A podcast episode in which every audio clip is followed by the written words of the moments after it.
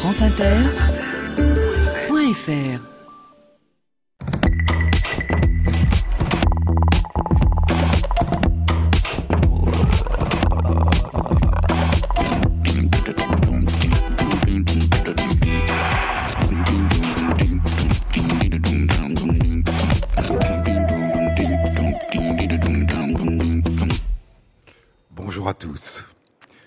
L'émission sur les épaules de Darwin se déroule aujourd'hui en direct et en public à la Bibliothèque nationale de France, à la BNF.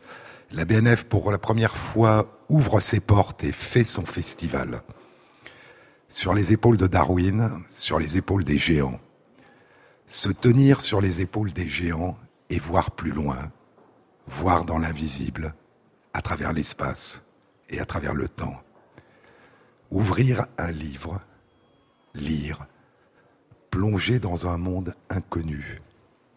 Voyager immobile en silence à travers l'espace et à travers le temps. Partir, se perdre en chemin et revenir plus riche de ce que nous avons vécu, de ce que nous avons lu. Dans les livres, dit l'écrivaine Anna Quindlen, dans les livres, j'ai voyagé non seulement dans d'autres mondes, mais dans le mien. J'ai appris qui j'étais et qui je voulais être, ce à quoi je pouvais aspirer et ce à quoi je pouvais espérer rêver. Mais il y a une lecture en amont de toutes les écritures, dit Pascal Quignard. Il y a une lecture avant toutes les écritures. Lire, dit Alberto Manguel dans une histoire de la lecture, lire, c'est beaucoup plus que lire l'écriture. L'astronome qui lit une carte d'étoiles disparue, le joueur de cartes qui lit l'expression de son partenaire avant de jouer la carte gagnante, le danseur qui lit les indications du chorégraphe et le public qui lit les gestes du danseur sur la scène, les parents qui lisent sur le visage du bébé des signes de joie, de peur ou d'étonnement, l'amant qui lit à l'aveuglette le corps aimé la nuit, le pêcheur hawaïen qui lit les courants en plongeant une main dans l'eau, le fermier qui lit dans le ciel le temps qu'il va faire, tous partagent avec le lecteur de livres l'art de déchiffrer et de traduire les signes. Dans chaque cas, c'est le lecteur qui lit le sens. C'est le lecteur qui accorde ou reconnaît à un objet, à un lieu ou à un événement une certaine lisibilité, une signification. Tous, nous nous lisons nous-mêmes et nous lisons le monde qui nous entoure afin d'apercevoir ce que nous sommes et où nous nous trouvons. Nous lisons pour comprendre et pour commencer à comprendre. Mais il y a dans la lecture des Écritures quelque chose de particulier qui diffère de notre lecture du monde et des autres, c'est lire ceux qui sont absents. C'est écouter des voix silencieuses qui viennent d'ailleurs ou d'autrefois, c'est laisser surgir en nous des mondes qui ont été imaginés, qui ont été rêvés, qui ont été pensés par des absents, seuls, en feuilletant des pages, sans médiation, sans médiateur, et c'est une extraordinaire forme de liberté. Mais cette extraordinaire forme de liberté demande, vous le savez, un difficile apprentissage. Une langue, une écriture, sont à la fois une évidence et un mystère. Une évidence pour qui a appris à les connaître et un mystère pour qui les découvre pour la première fois. Et lorsque, enfant, nous apprenons pour la première fois notre langue et notre écriture, ou lorsque plus tard nous en apprenons d'autres, il peut se produire un basculement, une forme d'émerveillement. Un jour, raconte Alberto Manguel, dans une histoire de la lecture, un jour, par la fenêtre d'une voiture, j'ai aperçu un panneau publicitaire au bord de la route. Peut-être la voiture a-t-elle ralenti juste assez longtemps pour que je voie surgir de grandes formes. C'étaient des formes semblables à celles de mon livre, mais des formes que je n'avais encore jamais vues. Et pourtant, tout d'un coup, j'ai su ce qu'elles étaient. J'entendais dans ma tête ces traits noirs et ces espaces blancs métamorphosés en une réalité solide, sonore, pleine de sens. J'avais fait cela tout seul. Personne n'avait exécuté pour moi ce tour de magie. Moi et les formes, nous étions seuls.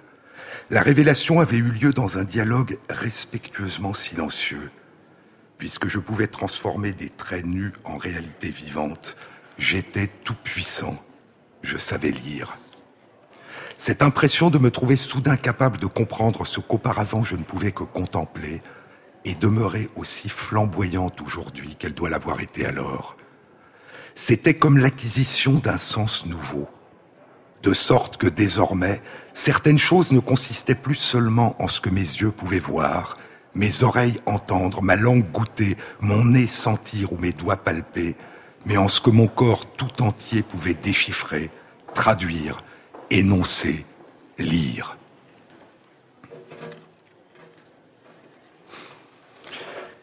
Les bibliothèques sont des bâtiments ou des pièces dans des maisons ou des appartements. Et donc elles sont entourées de murs. Mais ces murs sont des illusions parce que ces murs sont transparents. Parce que les bibliothèques nous permettent de plonger dans les livres et que les livres sont ouverts sur le monde. Borges avait imaginé une bibliothèque qui contiendrait tout l'univers, ou plutôt qui serait en elle-même tout l'univers.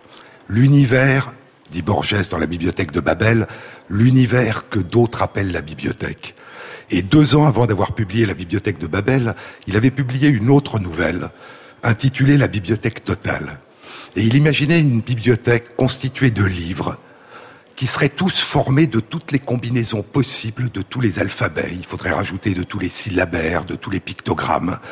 Et l'immense majorité de ces livres, constitués au hasard par ces combinaisons, seraient illisibles. Mais, disait-il, il y aurait dans cette bibliothèque totale tous les livres qui ont été écrits, tous les livres qui seront écrits un jour, et tous les livres possibles que personne peut-être n'écrirait jamais. Il n'y a pas de bibliothèque totale, il n'y a pas de bibliothèque univers, mais toute bibliothèque, quelle que soit sa taille, est plus que la somme des livres qu'elle contient. Parce que chacun des lecteurs, chacun des lecteurs d'un livre reconstruit, réinvente, réimagine un nouveau livre à partir de ce livre. Et parce que, dit la philosophe Barbara Cassin, les textes que nous côtoyons aujourd'hui sont tissés à partir d'autres textes. Et donc, il y a aussi dans ces livres que possède une bibliothèque, des livres à venir qu'écriront certains. Et donc, une bibliothèque est plus que la somme des livres qu'elle contient. Elle est une pépinière de livres à venir qui émergent en permanence. Il y a quelque chose de mystérieux à lire des caractères et à voir surgir un monde d'images, d'odeurs, de sons, de rencontres, de rêves. Et, la question est, est-ce que les choses sont dans les mots? Borges écrivait, si les noms, si les mots sont les archétypes des choses, alors la rose vit dans toutes les lettres du mot rose et le Nil tout entier dans le seul mot Nil. Mais à la fin du beau roman d'Umberto Eco, Le nom de la rose, le moine Azzo de Melk, qui raconte son récit, son extraordinaire récit, écrit en latin Stat rosa pristina nomine, la rose d'autrefois demeure dans son nom, nomina nuda tenemus, mais nous ne possédons que les mots nus. Ce qui nous reste sont simplement les mots nus. La rose d'autrefois, elle, a disparu. Et donc, comme le dit Alberto Manguel, il faut à partir de ces traits nus faire vivre une réalité vivante. Et c'est d'autant plus difficile que l'espace ou le temps nous séparent des mots que nous lisons. Parce que l'espace et le temps dissocient la chose nommée du nom. Et donc il nous faut en lisant retrouver ce caractère nouveau qu'avaient les mots anciens au moment où ils sont apparus, ou ces caractères proches qu'avaient, loin, ailleurs, les mots pour ceux qui les prononçaient ou qui les lisaient. Et donc il faut les réinventer, réinventer le sens, tout en sachant qu'il est inévitable que nous nous trompions.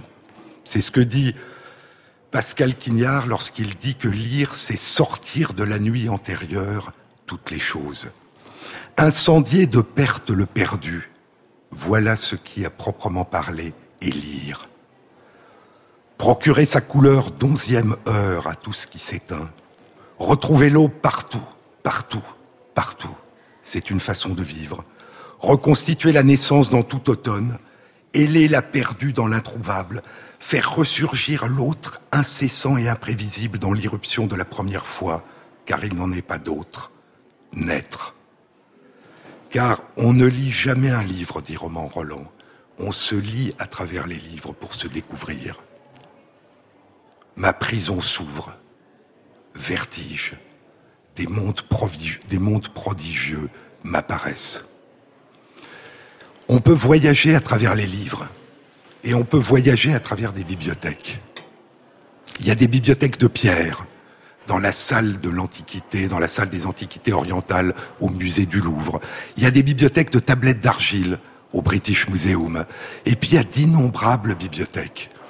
Et la BNF, qui fait son festival, propose une exposition. La bibliothèque la nuit, c'est un titre d'un beau livre d'Alberto Manguel qui a participé à cette exposition. Et c'est une exposition virtuelle. On met un casque et on découvre, on parcourt des bibliothèques. Certaines ont disparu depuis longtemps. La bibliothèque d'Alexandrie, la plus grande à son époque, qui a brûlé. On ne sait qui l'a brûlé ni exactement quand. Certaines existent encore, comme la bibliothèque du Congrès des États-Unis. Il y a la bibliothèque de Sarajevo. Et il y a des bibliothèques imaginaires, reconstituées. La bibliothèque du capitaine Nemo, dans le sous-marin Nautilus, dans 20 000 lieues sous les mers. Il y a des bibliothèques de pierre, d'argile, de papier. Et vous savez qu'aujourd'hui, il y a des bibliothèques virtuelles, des bibliothèques de livres numérisés, des bibliothèques sans frontières qu'on peut lire sur un écran d'ordinateur, sur une tablette, sur une liseuse. Mais il y a dans les bibliothèques de pierre, d'argile ou de papier quelque chose qui reflète la nature, le monde qui nous entoure. Alberto Manguel dit que entrer dans une bibliothèque, c'est entrer dans une forêt. C'est vrai au sens figuratif, c'est vrai au sens figuré, c'est vrai au sens littéral. Et c'est ce que dit la poétesse Vénus Kurigata dans un poème intitulé Où vont les arbres? Les livres que nous feuilletions venaient de la forêt qui nous regardait lire, du cri de l'écorce qui se prolongeait sous la peau des pages. Nous lisions dans l'obscurité d'août, quand le cosmos se débarrassait de son excédent d'étoiles, quand la nuit, faute de marge, se dilatait jusqu'à la nuit. Nos livres étaient plus vieux que nous. Nous les feuilletions du regard, de peur de casser leurs os. Nous tournions les pages dans un bruit d'ailes et de plumes, lisant du même coup pour les pigeons du châtaignier. Et donc il y a dans ces bibliothèques quelque chose, un écho du monde naturel qui nous entoure. Et il y a peut-être, ou au moins on peut l'imaginer, une présence, une trace fantomatique de tous les lecteurs qui se sont penchés depuis la nuit des temps, ou en tout cas depuis 5000 ans, depuis que l'écriture a été découverte en Mésopotamie, sur ces livres ou sur ces écritures. Et c'est ce que dit Borges dans un poème. Mes livres, dit Borges, qui parlent de ceux qui l'a lu, mes livres qui ne savent pas que j'existe, font autant partie de moi que ce visage. Je pense que les mots essentiels qui m'expriment sont ici sur ces pages qui ne savent pas qui je suis, pas dans celles que j'ai écrites. C'est mieux comme ça. Les voix des morts me diront pour toujours. Les bibliothèques sont des lieux de silence, de recueillement, où on laisse advenir cette alchimie subtile entre les livres que nous lisons et nous-mêmes. Pascal Quignard dit que les livres sont des blocs de silence solides. Et pourtant, il fut un temps où tout récit était un chant. Il n'y avait pas de poème, il n'y avait pas d'enseignement, il n'y avait pas d'épopée, il n'y avait pas d'échange qui ne s'incarnait dans la musique d'une voix. Et puis l'écriture a commencé à apparaître sur la pierre, sur l'argile, sur le papyrus, sur le parchemin, sur le papier. Et on a commencé à lire en silence. On pouvait entendre les voix avec les yeux. Mais ces voix silencieuses peuvent à tout moment se réincarner. Et c'est ce que font les poètes, les acteurs de théâtre, qui font parler les livres. Et il y a plein de façons, il y a d'innombrables façons de faire parler des livres. On peut les lire silencieusement, on peut les lire avec ses doigts en braille, on peut les lire à voix haute, on peut les faire vivre dans les mouvements et les gestes de la langue des signes. Et puis il y a d'autres livres encore, les partitions de musique, d'autres bibliothèques dans lesquelles ce qu'on peut faire vivre, c'est la musique avec d'innombrables instruments ou la voix humaine. Et la BNF qui fait son festival est aussi aujourd'hui et demain la BNF qui parle, la bibliothèque qui parle. Et donc des acteurs, des chanteurs vont lire des livres. Vous pouvez vous-même venir lire des livres et vous enregistrer. Et donc c'est une polyphonie, c'est une façon à chaque instant de donner une voix à des voix silencieuses. Ce sont des voix d'ailleurs, ce sont des voix d'un autre temps, ce sont des voix d'un autre lieu, c'est souvent des voix d'une autre langue, mais c'est faire revivre, comme on fait revivre sans cesse la musique, c'est faire revivre ces écrits silencieux.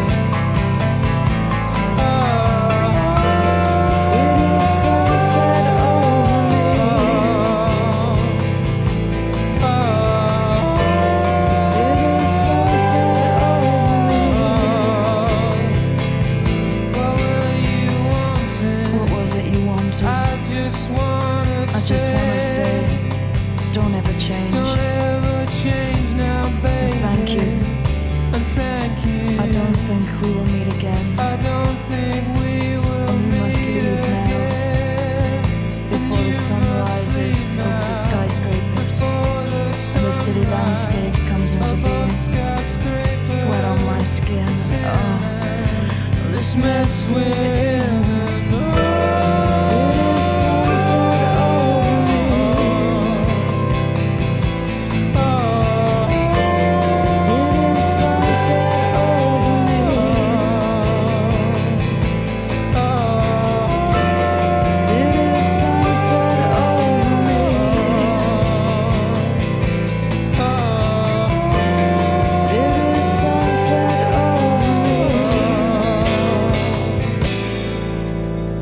France Inter, sur les épaules de Darwin, Jean-Claude Amezen. Nous sommes aujourd'hui en direct de la Bibliothèque nationale de France, de la BNF, qui ouvre ses portes et fait son festival. Il vient un temps, dit l'écrivain James Salter, il vient un temps où l'on réalise que tout est un rêve, et que seules les choses qui ont été préservées par écrit ont une probabilité d'être réelles. Et c'est une vieille question, et c'est un vieux dialogue, que ce dialogue entre la mémoire qui s'inscrit en nous et la mémoire qui s'écrit, qui s'inscrit sur des supports solides, qui s'inscrit dans l'écriture. Et depuis l'Antiquité, la mémoire, notre mémoire, a été vue comme une analogie de ce qui s'inscrit sur un support réel. Socrate disait que la mémoire était un bloc de cire sur lequel les souvenirs, dans lesquels les souvenirs s'inscrivaient, comme on inscrit ses anneaux pour signer un document dans un sceau. Cicéron plus tard disait que la mémoire est comme une tablette de cire sur laquelle les écrivains, les, on écrivait à Rome dans la Rome antique. Beaucoup plus tard, 2000 ans plus tard, le grand neurochirurgien Wildred Penfield, au milieu du XXe siècle, dira que la mémoire est un magnétophone. On parle aussi de mémoire photographique, comme si au fond on voulait, en essayant de décrire notre mémoire, notre capacité à inscrire des souvenirs, comme si on faisait appel aux réalisations techniques les plus récentes de notre culture pour essayer de trouver une métaphore. La mémoire qui s'inscrit en nous est la mémoire que nous inscrivons à côté de nous sur un support solide. Et il y a eu dans l'Antiquité, je vous le disais la semaine dernière, il y a eu un conflit entre ces deux formes de mémoire. Socrate, dans le Phèdre de Platon, parlant de la découverte de l'écriture en Égypte, dit que l'écriture est considérée comme un formidable outil de mémoire, alors que c'est le contraire qui va se passer. L'écriture fera oublier parce qu'on croit qu'on sait ce qu'on a écrit quelque part. Et, dit Socrate, on pense que l'écriture nous aidera à comprendre, mais Socrate, qui croyait au dialogue, à l'échange, à la maïotique, dit ça sera une illusion, parce que ce qu'on croit avoir compris sera figé et qu'on n'a personne à côté de nous pour nous aider à comprendre. 2000 ans plus tard, en 2014, Umberto Eco écrivait une lettre publique dans un journal italien à son petit-fils chéri. Et il lui disait sous une autre forme ce qu'avait dit Socrate, il lui disait, fais attention, les prodiges, les merveilles de la numérisation, des réseaux, des moteurs de recherche risquent de te faire perdre la mémoire. Et, disait Umberto Eco, la mémoire, le souvenir est important, non pas seulement savoir où il est, où on peut le trouver, il est important, parce qu'il permet, le passé permet de comprendre ce qui arrive. Ce que voulait dire Umberto Eco, c'est que l'imagination dépend de la mémoire. Se projeter dans l'avenir, c'est se projeter à partir de ce qu'on a appris. Et puis Umberto Eco disait aussi, en conclusion, celui qui lit aura vécu mille vies parce qu'il aura assisté à la bataille de Waterloo, parce qu'il aura assisté à l'assassinat de César, parce qu'il aura vécu une infinité de choses que nous ne vivrons pas dans notre vie et que nous pouvons vivre à partir de la lecture. Et deux à trois siècles après l'invention de l'écriture, je vous le disais la semaine dernière, il y a eu, dit la légende, et cela devait exister depuis longtemps, il y a eu l'invention par Simonide de Céos, un poète de la Grèce archaïque il y a 2500 ans, un art de la mémoire, une technique de la mémoire, la mnémotechnique.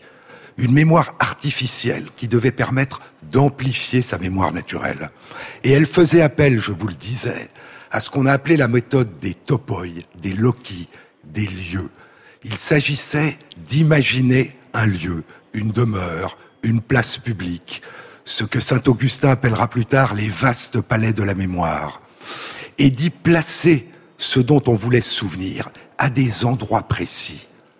Et pour s'en souvenir, leur donner un caractère frappant, en faire des personnages que l'on connaît, en faire des objets merveilleux, ridicules, grotesques, quelque chose qui nous frappe. Et puis ensuite, le souvenir, c'est de se promener dans ces palais de la mémoire, dans le bon ordre, et de retrouver un à un ce qu'on a converti en images, qu'on l'ait vu, qu'on l'ait entendu ou qu'on l'ait pensé, c'est devenu une image visuelle à l'intérieur d'un lieu que l'on parcourt.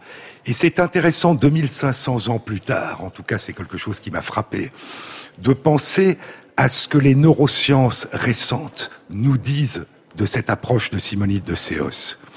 Vous savez que Depuis la fin des années 50, on sait qu'une petite région à l'intérieur de notre cerveau, l'hippocampe, joue un rôle essentiel dans l'inscription en nous, non pas de tous les souvenirs, mais de tous les souvenirs dont nous pourrons ensuite nous rappeler consciemment, ce qu'on appelle la mémoire déclarative, ce dont je me souviens et que je peux dire.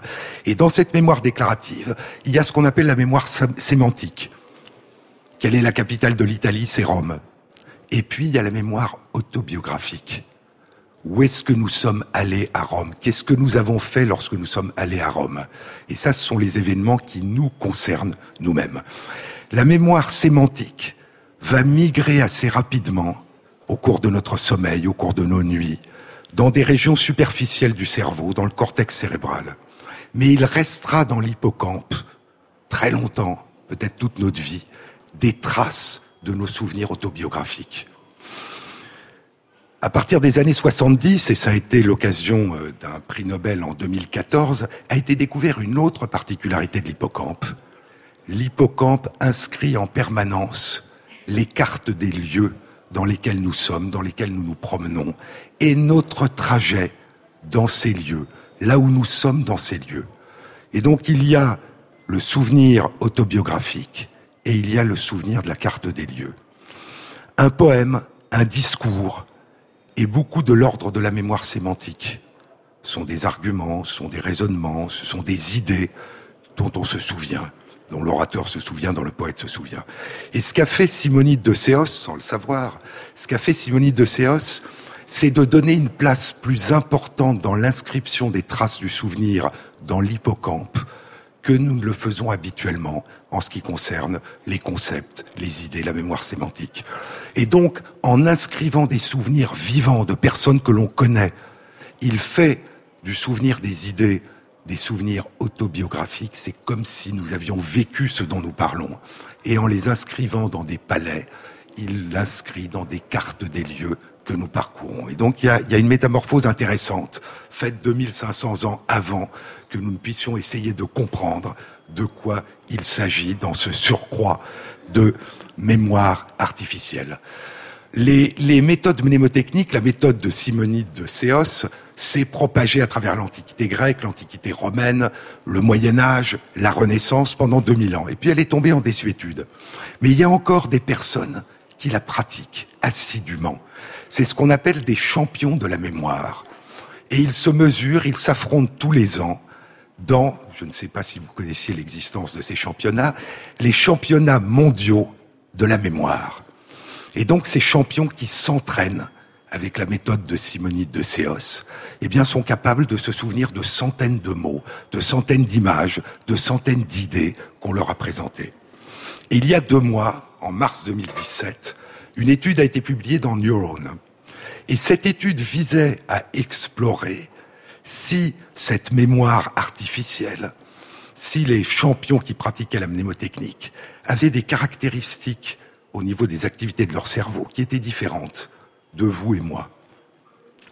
Et ce qu'ils ont trouvé, c'est que lorsqu'ils font une imagerie cérébrale, ce qu'on appelle au repos, c'est-à-dire entre des moments, à des moments où les champions ne sont pas en train d'apprendre, de mémoriser ou de réciter, mais n'importe quand, eh bien, on trouve quelque chose qui n'est pas présent chez les personnes qui qui ne sont pas des, des pratiquants de la mémoire des, des méthodes mnémotechniques. Et c'est en fait un réseau d'activités accru, important, de connexion entre trois régions dans le cerveau. L'une, c'est assez évident, est l'hippocampe. L'autre, c'est assez évident, est une région du cortex visuel, puisqu'il s'agit de tout transformer en images pour les déposer dans les lieux. Et la troisième région est une région du cortex préfrontal, qui intervient dans les choix, les décisions, la hiérarchisation. Et donc, il y a ce réseau d'activités important entre ces trois régions. Et lorsque l'on fait l'imagerie de ces champions, alors qu'ils sont en train d'apprendre des listes de mots, d'images ou d'idées, eh bien, ce n'est pas ce réseau qui s'active de manière privilégiée, c'est à l'intérieur de ces trois régions, de manière simultanée mais indépendante, que des connexions s'établissent entre les cellules nerveuses et que chacune de ces régions est activée. Hein, donc un réseau entre trois régions et puis une activation à l'intérieur de ces trois régions lorsqu'ils sont en train d'apprendre. Puis les chercheurs se sont demandé si, en prenant des personnes qui n'avaient jamais pratiqué cet art de la mémoire, on pouvait leur faire acquérir une mémoire artificielle plus importante et qu'en serait-il de la structuration des activités de leur cerveau? Et donc ils ont pris des personnes qui n'avaient jamais pratiqué de méthode mémotechnique, les ont réparties en trois groupes. Un groupe pendant six semaines apprenait 40 fois pendant 30 minutes chaque fois à mémoriser selon la méthode des palais de la mémoire de Simonide de Séos qu'on leur avait expliqué au début. D'autres personnes apprenaient par des méthodes qui n'avaient rien à voir et d'autres personnes n'apprenaient pas.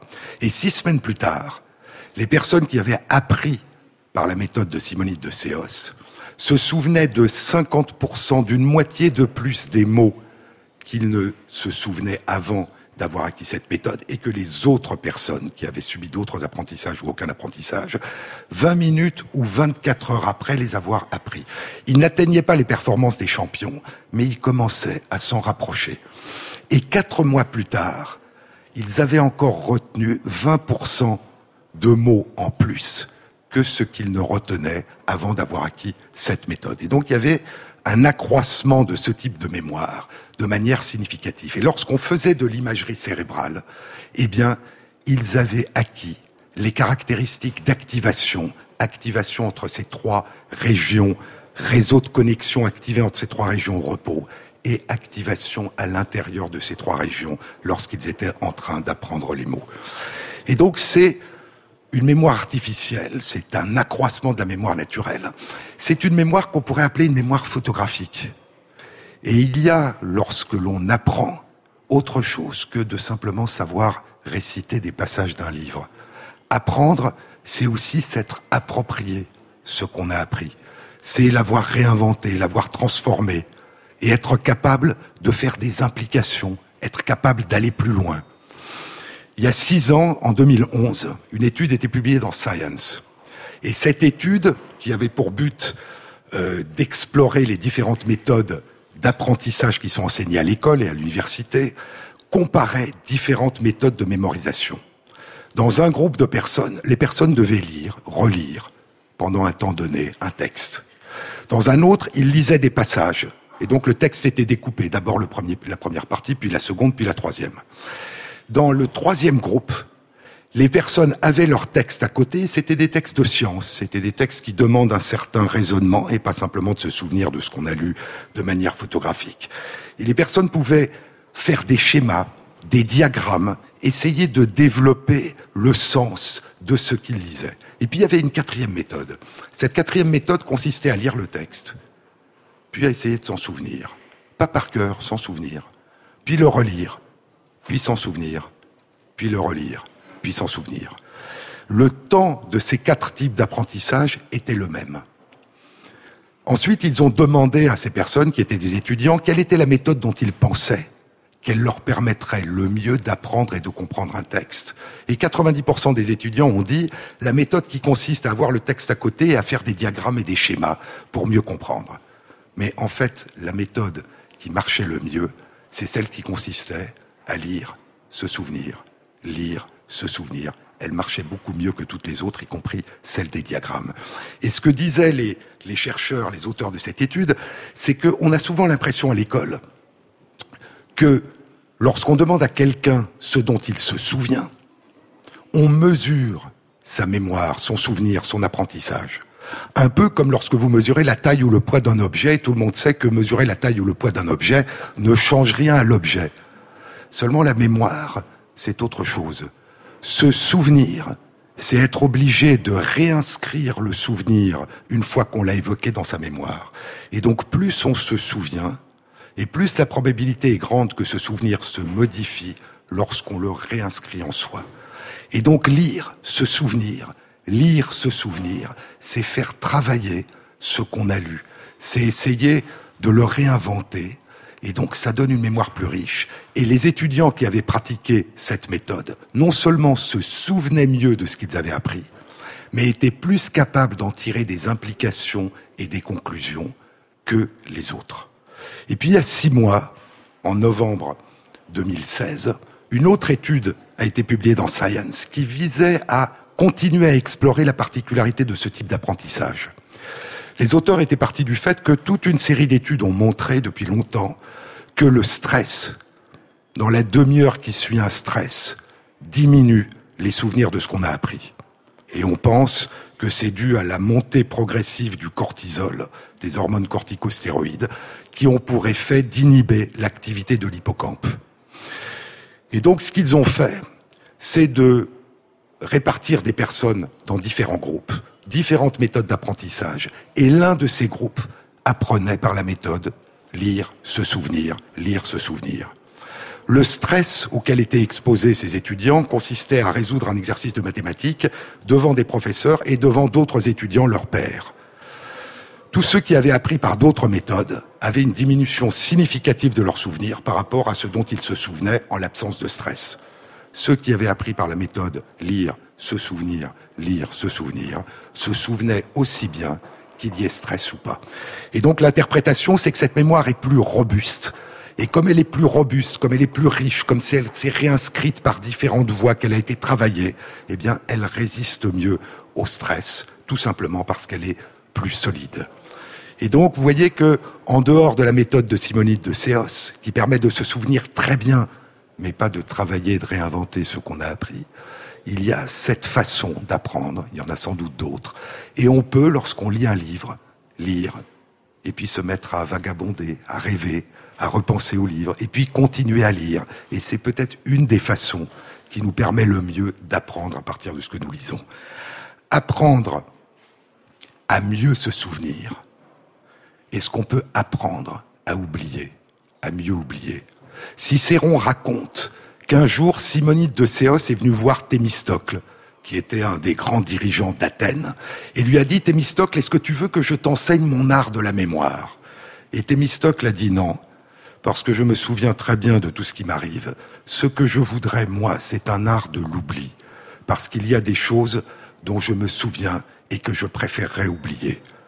Est-ce qu'on peut apprendre à oublier une étude publiée l'année dernière dans Nature Communications explorait cette question, mais c'est une autre histoire que je vous raconterai dans une autre émission.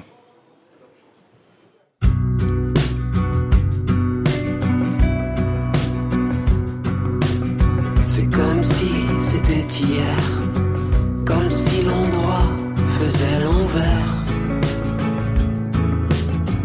comme si les images s'arrêtaient les belles heures défilaient. C'est comme si c'était demain, comme si le soir venait le matin, comme si la grande roue tournait et que l'horloge s'enrayait. C'est comme si c'était le moment comme si l'après pointait l'avant. Comme si qui sera était. Et que la mécanique s'essoufflait. Le temps passe, on vite, ne passons pas trop vite. Le temps passe, on vite, ne passons pas trop vite comme si c'était fini, comme si la mémoire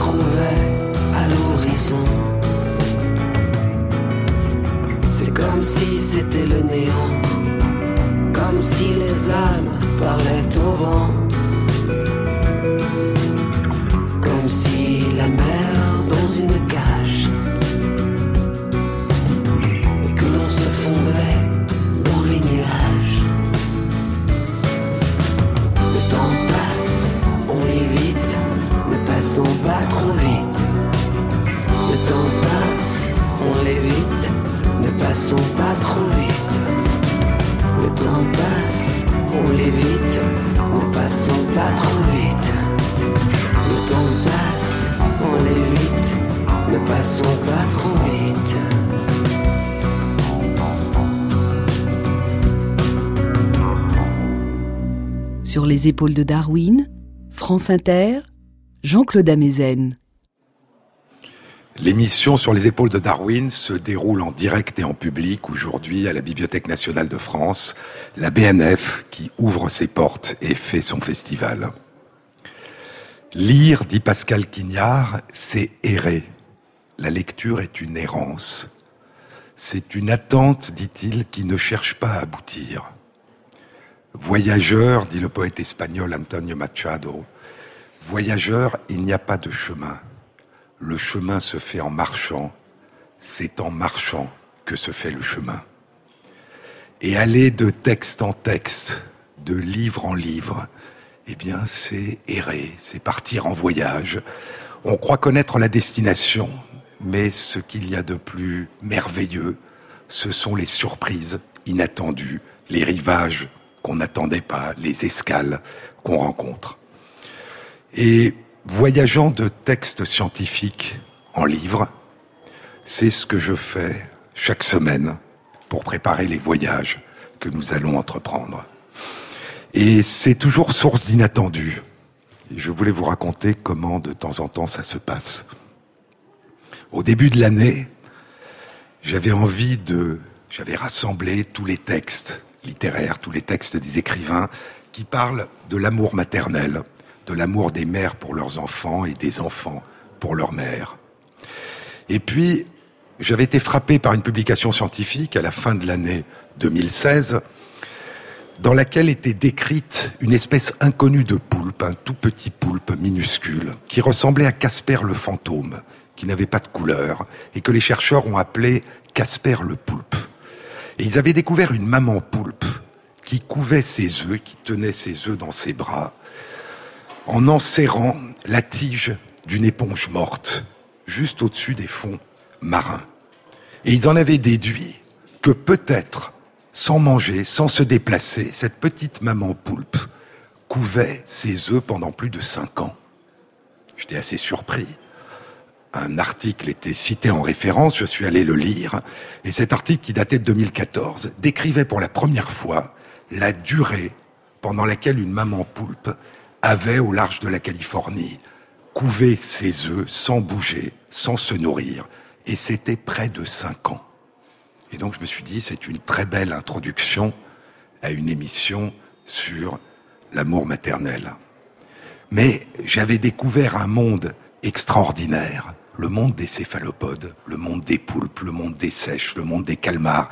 Et je me suis plongé dans les articles scientifiques, je me suis plongé dans des livres, et j'ai construit, sans le savoir, une série de cinq émissions qui parlaient de l'intelligence et de la facétie des poulpes et des calmars, de leur merveilleuse expression des couleurs, qui dépendent de leur camouflage ou qui dépendent de leurs émotions, du mystère du fait que ces splendides couleurs, il semble de ce qu'on connaît de la structure de leur œil, qu'ils sont incapables de les voir. Comment peuvent-ils jouer d'un monde de couleurs sans les voir? Et puis, des articles, des études suggéraient que peut-être dans leur peau, il y avait des photorécepteurs capables de voir les couleurs, et que peut-être dans leur œil, par une méthode très différente, par un mécanisme très différent d'une autre, ils pouvaient distinguer les couleurs.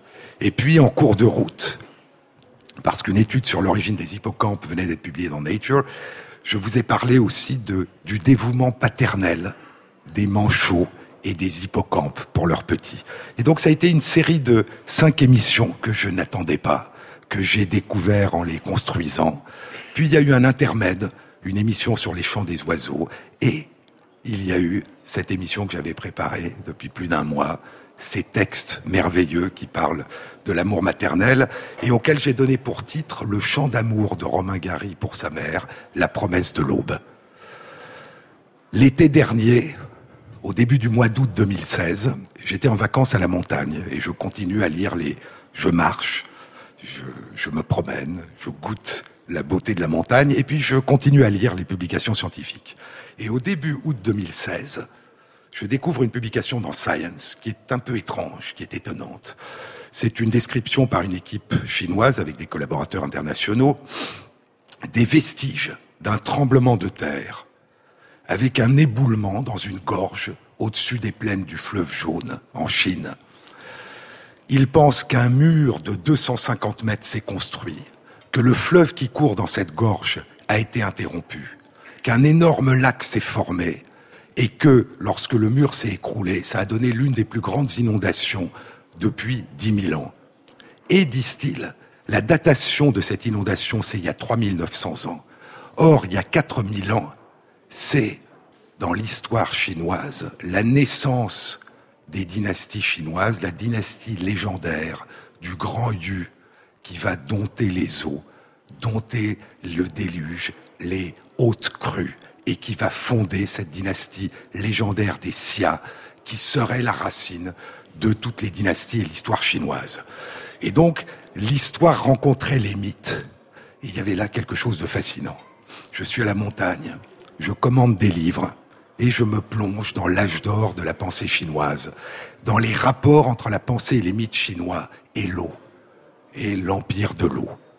Et je construis deux émissions sur la pensée chinoise, le taoïsme, ses relations avec l'eau. C'est un déluge qui vient de la crue d'un fleuve, d'une inondation. Mais il y a des déluges qui viennent du ciel, comme le déluge de Noé, comme le déluge de d'Atrasis le sage et de Gilgamesh dans la Mésopotamie. Et donc je continue sur les déluges. Et puis il y a des déluges qui viennent de la mer. Ce sont des raz de marée provoqués par de gigantesques tremblements de terre. il y a une région qui est la région du monde dans laquelle il y a le plus de tremblements de terre extrêmement importants, de, de, de euh, les, plus importants dans le monde, qu'on appelle la ceinture du Pacifique, qui, est dans le Pacifique au long de 40 000 kilomètres. Et dans cette ceinture de feu qui ne cesse de faire naître des volcans ou des tremblements de terre et des raz-de-marée, eh bien, il y a une région au large de la côte ouest des États-Unis et du Canada, sur 1000 kilomètres de long. Cette ceinture de feu, ce sont des failles sous-marines dans lesquelles s'entrechoquent, se croisent, dans lesquelles une plaque tectonique glisse sous l'autre. Et il y a une de ces zones de subduction au large de la côte ouest des États-Unis et du Canada, qui a 1000 kilomètres de long et qui n'a de mémoire d'Européens depuis 250 ans, depuis la colonisation de l'Ouest américain, jamais entraîné de tremblements de terre et de ravins-marées.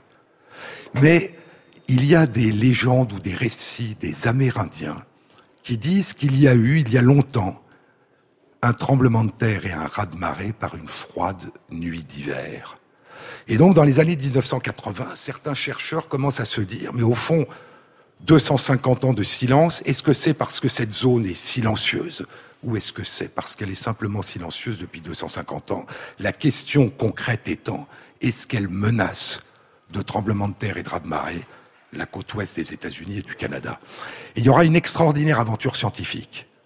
Cette extraordinaire aventure scientifique, aux États-Unis, sera, sera réalisée par des chercheurs qui vont mesurer les cernes de croissance dans les arbres qui ont survécu à des inondations anciennes venues de la mer. Et ils vont dater ce raz-de-marée qu'on suppose entre 1690 et 1710. Et puis, la réponse précise viendra de 9000 kilomètres plus loin du Japon, ou dans les registres du XVIIIe siècle, du début du XVIIIe siècle, les registres minutieux, et ça sera une occasion dans l'émission de plonger dans le Japon de la fin du XVIIe siècle et du début du XVIIIe siècle, ces poètes, ces artistes, dans ces registres, il y a la trace d'un tsunami, d'un raz-de-marée orphelin dont on ne connaît pas la cause. Et donc les chercheurs vont déterminer que la cause, c'est un tremblement de terre dans la zone de subduction de la Cascadia, 9000 km plus loin, et vont dater au jour et à l'heure près ce tremblement de terre, au 26 janvier 1700 à 21 heures. Une histoire extraordinaire. Mais des chercheurs dix ans plus tard, et on est maintenant en 2005, vont revisiter les récits des Indiens auxquels on n'avait pas accordé une grande importance. Et ça sera l'occasion de voyager avec de grands anthropologues, Franz Boas, Claude Lévi-Strauss, qui, dans les années 40 et avant, ont découvert et exploré Claude Lévi-Strauss dans La Voix des masques, que je lirai et que je vous lirai, euh, les rites et les masques de ces populations amérindiennes de la côte ouest des États-Unis. Et ces masques parlent de tremblements de terre, mais les récits parlent de tremblements de terre et d'inondations. Et lorsqu'en 2005, des chercheurs interrogeront ces récits et les personnes disent c'était il y a cette génération, c'était le grand-père de mon grand-père, etc., etc. Et lorsqu'on essaye de trouver une date, eh bien, on trouve 1701. C'est-à-dire qu'il y a collectivement dans les récits, dans la mémoire collective des Amérindiens, la date à un an près de ce tremblement de terre. Et puis en cours de route, il se produit aussi de l'inattendu. En lisant ces cartes de ces publications, zone de Cascadie, côte ouest de l'Amérique, je découvre un nom étrange, Juan de Fuca. Il y a une plaque tectonique dans la zone de subduction Cascadia qui s'appelle plaque tectonique Juan de Fuca. Il y a une ride océane, Juan de Fuca. Il y a un détroit sous l'île de Vancouver, Juan de Fuca. Et il y a un grand rocher à l'entrée de ce détroit, le pinacle de Juan de Fuca. Qui est Juan de Fuca? Je cherche. Il n'y a pas grand-chose. Je trouve un livre d'un historien maritime canadien, un livre récent, qui parle de la voie maritime des rêves oubliés. Et je découvre que Juan de Fuca fait partie de ce grand nombre d'explorateurs qui, pendant plus de deux siècles, ont cherché ce qu'on a appelé le passage du Nord-Ouest. Balboa avait découvert au début du XVIe siècle l'isthme de Panama, Magellan le détroit qui porte son nom, et on cherchait au nord un détroit qui pourrait permettre de passer de l'Europe à la Chine. Et Juan de Fuca l'aurait découvert en 1592, et c'est un marchand et explorateur anglais, Michael Locke, qui le raconte dans un livre. Personne ne le retrouvera, ce détroit. James Cook dira qu'il n'existe pas. Et au fond, le seul moyen de passer de l'un à l'autre, c'est de longer la côte nord du Canada et des États-Unis entre les îles arctiques et la côte. Un voyage extrêmement périlleux. L'expédition au milieu du XIXe siècle de Sir John Franklin y périra et c'est Amundsen qui réalisera ce voyage en trois ans au début du XXe siècle. Juan de Fuca, on n'en trouve nulle trace dans aucune des archives de l'amirauté espagnole il semble qu'il n'ait jamais existé. Et donc, une plaque tectonique, une ride océane, un détroit et un rocher portent le nom d'un navigateur légendaire qui n'a sans doute jamais existé. Et puis, il y a les lectures, et puis il y a les rencontres étranges. Un soir, je suis en train d'écrire tout ça, c'est la veille de l'émission, il est 10 heures du soir, et puis quelqu'un arrive devant moi et me dit, vous travaillez sur le passage du Nord-Ouest, il parle anglais. Je lui dis, oui, comment vous le savez? Et il me dit, c'est ma femme, à travers la vitre du café, qui lit le français et qui a vu que vous parliez de ça. Et je lui dis oui, en effet. Il me dit, est-ce que vous connaissez The Northwest Passage, le passage du Nord-Ouest? Je lui dis oui, je suis en train de travailler dessus. Il me dit non, c'est une chanson. C'est une chanson canadienne, c'est la chanson la plus connue. Certains ont voulu en faire l'hymne national du Canada. Elle est chantée par Stan Rogers. Je rentre chez moi, je découvre sur Internet cette chanson et je l'inclus dans l'enregistrement de l'émission. Et donc, voyez que ces voyages sont des voyages sans fin, et c'est ce qui est merveilleux. On ne sait pas où on va. Le chemin se fait en marchant, en marchant se fait le chemin. Et donc, passer de livre en livre, c'est une façon de rêver éveillé. Shakespeare, dans La Tempête, dit Nous sommes de cette étoffe dont sont faits les rêves. Eh bien, lire, passer de livre en livre, c'est euh, s'éveiller. Je vais maintenant, nous allons nous quitter maintenant. La BNF continue son festival aujourd'hui et demain, Bibliothèque parlante, continue son exposition, la Bibliothèque la nuit, jusqu'au mois d'août. Bon week-end à tous, à samedi prochain.